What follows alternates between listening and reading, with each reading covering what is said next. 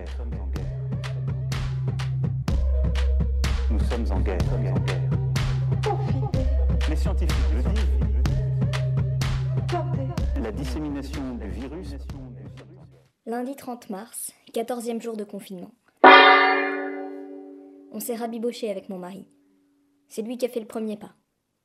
Hier matin, quand je me suis levée vers 9h, heure d'été, il était là dans la cuisine, lavé, habillé, presque un peu apprêté, et il me cuisinait un succulent petit déj à l'anglaise, comme il sait que j'adore. Il m'a servi comme une reine, et surtout il s'est mis à me parler. Il s'est excusé. Il m'a dit que cette situation l'angoissait beaucoup et qu'il s'en voulait de s'en prendre à moi. Qu'il savait bien que je n'y étais pour rien, mais que c'était plus fort que lui. Qu'il voyait bien que moi je vivais les choses très sereinement, et qu'il m'enviait pour ça. Et que parfois ça le mettait dans un état de rage d'être le seul à être si mal.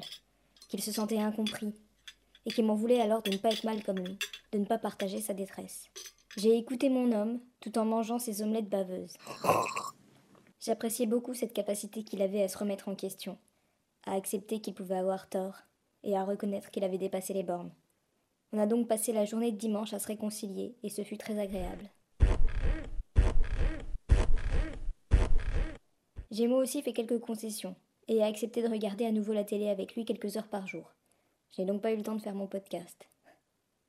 Il reste malgré tout suspendu au petit écran, passant de chaîne d'information en chaîne d'information, traquant la moindre nouvelle inédite, comme s'il voulait être le premier à savoir quelle prochaine annonce catastrophique allait nous tomber sur le coin du nez. C'est comme ça, en acceptant de rester assise à ses côtés devant BFM, que j'ai appris qu'un riche paquebot de croisière s'était retrouvé en errance au large du Panama, avec à son bord plusieurs personnes atteintes du coronavirus, dont quatre décédées, et qu'aucun port n'avait voulu d'eux, tout friqués qu'ils étaient. Ils se sont retrouvés dans la même situation que des milliers de migrants traversant la Méditerranée. Aucune terre ne voulait les accueillir. Personne ne voulait de ces humains envahisseurs, parasites, pestiférés. Les autres humains bien au chaud chez eux préféraient fermer les yeux en attendant qu'ils disparaissent en mer. Sauf que finalement, les bourges du bateau de croisière, on a été les chercher, et ils auront droit d'être soignés en Floride. Certes, le coronavirus touche tout le monde sans distinction de classe, mais nous, on va quand même tout de même pas laisser crever les riches.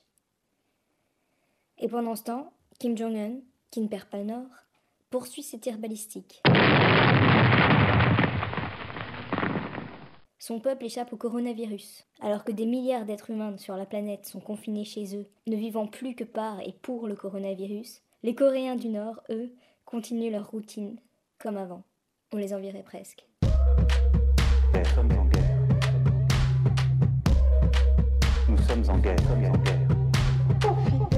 Les scientifiques le disent. La dissémination du virus.